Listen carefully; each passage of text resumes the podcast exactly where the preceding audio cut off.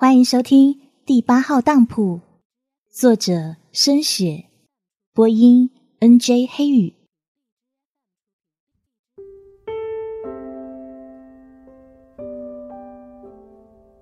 自从阿金从以色列回来之后，他一直魂不守舍，无时无刻心里空落落的，是一种近乎虚的软弱感。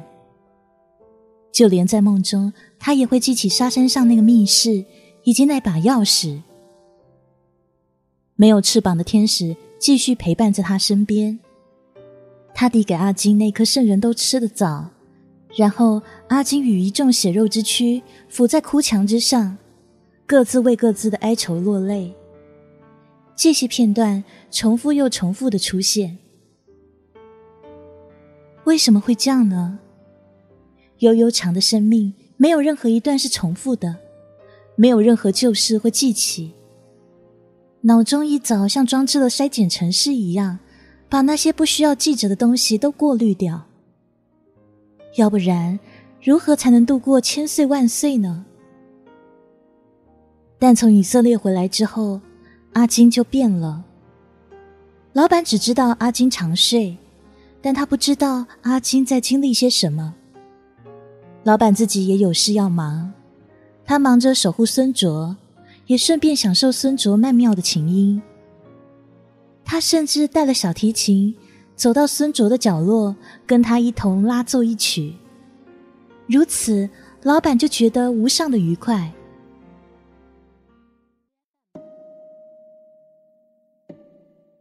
有一晚，一名旧客人光顾，这是三岛先生。今年他也是中年人了。第一次光临当铺时，已是二十年前的事。三岛一直光顾的非常小心，他所典当的都不外如此。譬如一个最难忘的学生奖状、初恋的部分回忆、一部车、两个职位，换回的是一些金钱、一些发达的机会、一次投注的命中率。由于典当的很小心，所以三岛来的好频繁。他见老板跟阿金都没有强硬要求他些什么，于是三岛一直认为这个游戏他可以常玩常有，没失掉五官、手脚、内脏，非常划算啊。三岛也有欠债，也有输股票，但是每次得到老板的帮助以后，都可以还清。而由五年前开始，三岛的事业运直线上升。他收购了一些公司，越做越大，又在股坛上旗开得胜。五年内把握的那些机会，让他成为他的国度里其中一名最富有、最具有权力的人。三岛过着极风光的日子，接受传媒访问，跟那些政要、皇室人员交朋友，然后。有一天，当他以为自己会一直好运下去的时候，全球性的股灾出现了。三岛在几天之内倾家荡产，带着如此困境，他向老板求助。三岛未到达之时，老板向阿金提起过此人。老板说：“有个老朋友会过来。”阿金精神不振，明明做了预约，他又记不起是谁。旧旧朋友，三岛，由一支墨水笔开始与我们交易的人，他大概会来最后一次。阿金唯唯诺诺，但无论怎样也放不了心在老板的说话之上。晚上，三岛来了。世间的财富最善于改变一个人的气度与容貌。五年前一切如意，三岛便双眼有神，意气风发。如今生活没了前景，他浑身散发的是一股让人退避三尺的湿气。老板，三岛走进书房内。一见着老板，语调就显示出他的悲伤与气求。三岛先生，我们有什么可以帮到你吗？老板，我什么也没啦。得失来去无常，请放心。老板安慰他。三岛说：“我一个人是生是死不重要，但我的家人要生活。我有年迈的母亲，还有才三岁的孩子啊。可以帮忙的话，我们义不容辞。我需要一笔可观的金钱，保障我家人的生活。”然后他说了一个数字，老板答应他，这没问题。三岛的眼睛释放出光亮，谢谢，感谢老板。但你已经没有任何东西可以典当了。三岛望着他，那么只好要你的灵魂。三岛木然片刻，似乎不太抗拒。唉，横竖我的灵魂也污秽不堪啊！但我们欢迎你，老板说。老板向他解释那笔典当灵魂的报酬是如何分配给他的家人。三岛同意了，老板又让三岛签署同意书。最后，他告诉三岛：“你有什么想说的，请说出来。到了适当的一天，这段说话或许会在微风中、海洋中、睡梦中、静默中，传送到你想他知道的人心中。每当海水一拍岸，他的心头就会摇荡着你的遗言，他会一生一世惦记你。”听到这样的话语，三岛忍不住悲从中来，泣不成声。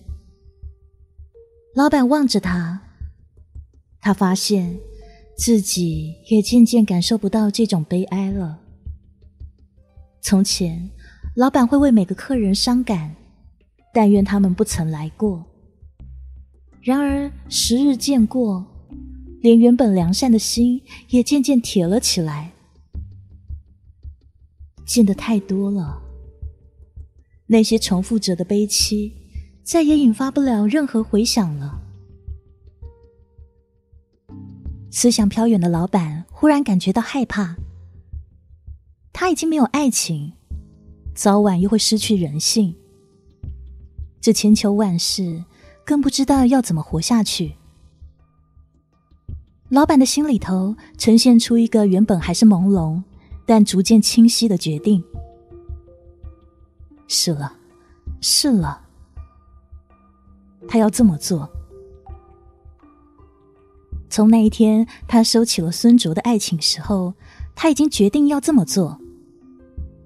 今天他更加发现，这是他长生不死的唯一出路。是阿金的声音打扰他，阿金正对三岛说。三岛先生，你别伤心，你这么为他们着想，他们会生活无忧的。三岛说：“我尽我一生的精力，也是为了让我自己还有我身边的人生活无忧啊。可是，一步一步爬上去以后，却搞到连灵魂也不再属于我自己。阿金小姐，是不是有愿望的人都是太贪心了？”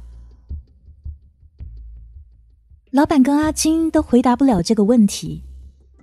他们的客人都是心头满载愿望的人。这些人不能说是贪心，而是他们都走了那条太轻易的路。凭借着一张地图，任何地方都可以直达的人生当铺。三岛悲愤的说：“你们明白人生吗？”人生是不是本来就什么都没有啊？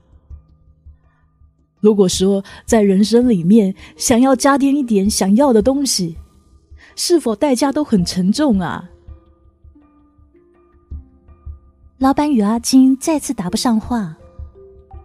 事实上，老板今年大概一百六十岁，但他却没有办法告诉任何人他了解人生。甚至他什么都不了解。老板只能说：“三岛先生，请你准备，该开始了。”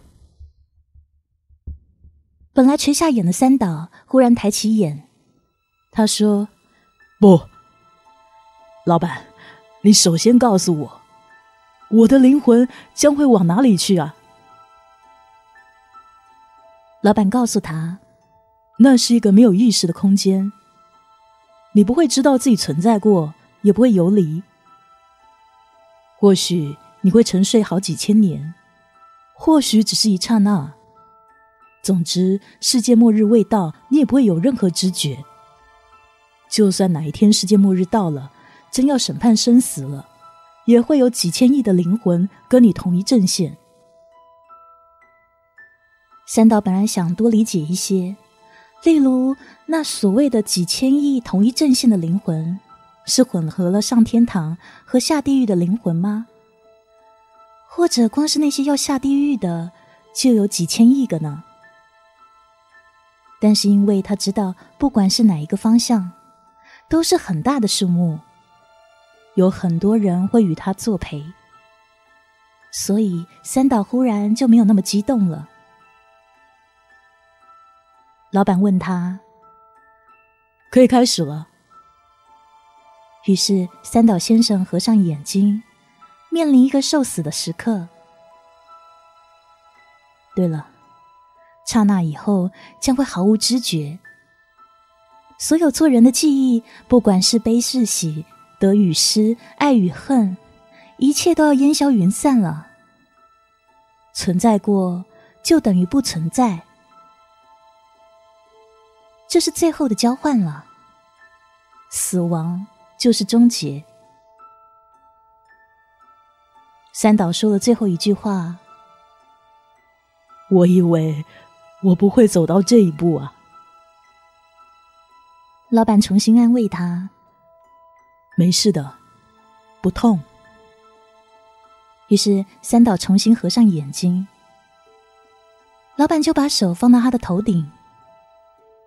就在同一秒，三岛但觉心神一虚。之后，他就不再有其他感受了。勉强说再有知觉，其实都只是这种连绵不尽的虚无。眼前的三岛已经是尸体一条，在光影渐暗之间，他的躯壳被送回他的妻子身边。明早的新闻会报道，没落的富豪安然过世。享年四十八岁。老板的手心收起了三岛先生的灵魂。照平常的做法，这个时候阿金该把玻璃瓶递过来，接受这个典当物。但这次阿金魂游太虚，他完全没有注意到典当已经完成。阿金，老板叫他。阿金心头一震。把视线落在老板脸上，请收起这个灵魂。老板伸出他的右手。阿金方才警觉，他用双手做了个手势，然后玻璃瓶就出现在他双手之间。老板把自己的手放到瓶口，接着有一股细小的、为绿色的气体就从手心沁出来。溢满了瓶身。阿金盖上盖子，然后步行到地牢去。他推开门，漫无目的的朝木架走过去，就这么一直走啊走。最后，他也走到适当的世纪、时分、人物的架旁。他把瓶子放到属于三岛先生的那一格上面，旁边还有一系列三岛以前的典当物。接着，阿金目无表情的离开地牢，脚步浮浮的走回他的行宫。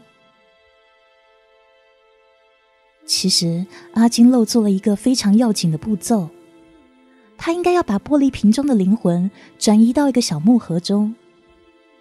这种小木盒可以完美的保存一个灵魂。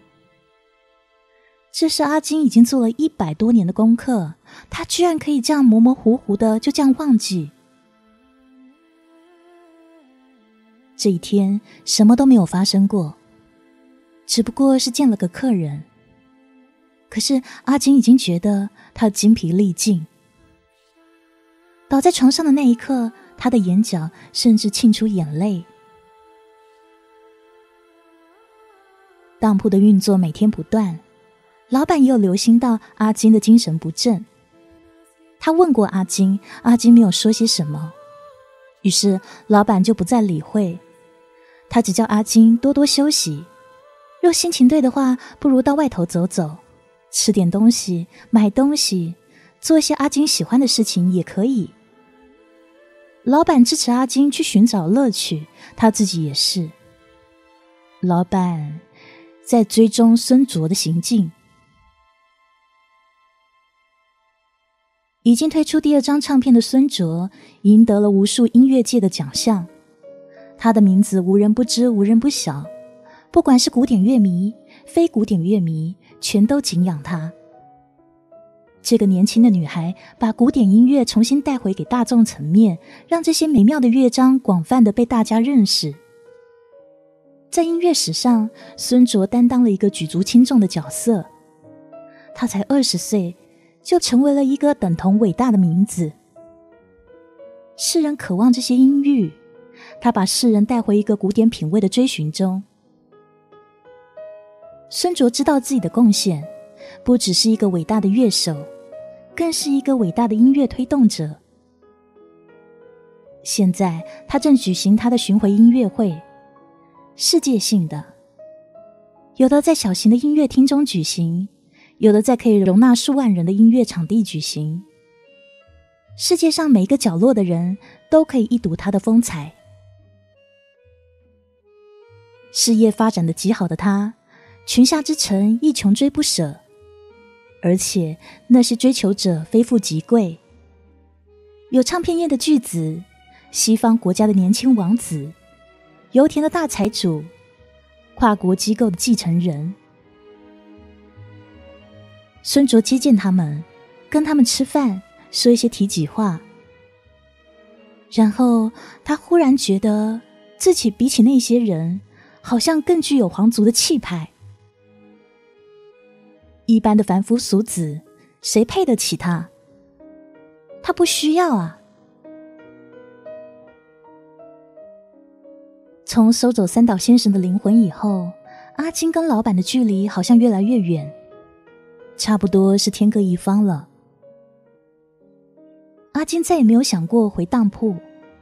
他觉得那个地方好像已经与自己无关，日子纯粹是虚度，还有消磨。他与 X 到处为家，就是留在城市的唯一勾当。阿金下了结论：只有人才会希望长生不老。X 听了不置可否，因为他知道有些人的长生不老，日子过得还挺有意思的。比如说孙卓吧，如果孙卓最后得到永生，他的长生不老就是一种享受，因为孙卓有目标。孙卓盼望一个永恒的生命。其实他有一个目标，他想要成为当铺的女主人，所以他期盼长生不老。他不是傻子，他在世间的荣耀依然是至高无上的。甚至获封为爵士。他的靡靡之音感动了世人，世人对他不离不弃。如果可以册封他为圣人，相信他也早早被加冕了。头戴皇冠以后，又可以戴上光环，要多厉害便有多厉害。时光飞逝，孙卓已经到了四十岁。他足足称霸了世界二十六年，恰如其分的，他有四十岁女人的味道。而美貌因为金钱，也因为保养，让他看上去只有三十出头，依然簇新、光鲜、不同凡响。而在当铺来来回回这些年，孙卓早已摸熟了每一个角落，就除了阿金的行宫还有地牢，其他的地方他都可以自由进出。当一切的一切都这么完美、这么安好的时候，有一次在表演的中途，他居然倒在台上。他被送进医院，醒了以后，医生告诉他，他得到的是脑癌。什么？孙卓反问。医生说：“孙小姐，对不起。”孙卓不敢置信，抱住自己的头。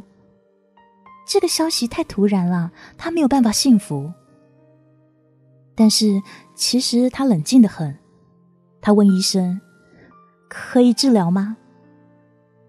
医生表情抱歉：“做手术已经太危险，孙小姐，你就剩下一个月的寿命。”什么？一个月？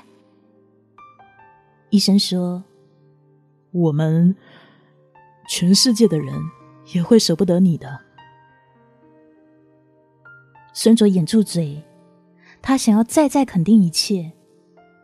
就一个月的寿命，我就要死了。医生的眼眶已经红了。孙小姐。医生看起来比孙卓更加悲痛，看来医生一定是他的知音。孙卓躺回病床上，摆了摆手，吩咐医生护士出去。他把自己的脸转向窗外，他看到窗外的天好蓝，然后他忽然就微笑了。孙卓不怕死，他想到的是。老板很快就会赐他长生不死，他会顺利的跨过人类的死亡，然后伴随老板得到永生。他伸伸懒腰，心想：“啊，原来是时候跟这世间的荣耀告别了。”孙卓只剩下一个月寿命的消息，很快就散开了。人类同一时间起了恐慌，他们陷入一个极为哀伤的局面，他们害怕失去他，他们悲哭祷告，为孙卓寻求名医。每一天的世界性新闻报道一定会有孙卓的病情进展。他没留在医院里，他住在西班牙向海的堡垒内，静待他的肉身腐烂。每一天，堡垒外都集结了群众，他们播放孙卓的歌曲，他们手牵手运用念力，渴望奇迹出现。堡垒的山头已经集结了数十万由世界各地蜂拥而来的人，他们住在帐幕中，手拿着羊烛，每一滴流下的眼泪都是祝福。因为病变的关系，孙卓的外形已经起了变异。他双颊凹陷，眼内的神采已经逐渐减退，整个人瘦了很多。没有经过治疗，他的外观也没有受到药物副作用的影响。但是迷患重病的人是看得出来的，不再可能美艳如昔。不管这个女子意志再强，权力再大，她也抵不过生死，抵不过神秘又无奈的身体结构。他吩咐仆人们把所有的窗帘垂下，他不希望被任何人看见他的容貌。然后他在窗帘之后，静静等待老板的来临。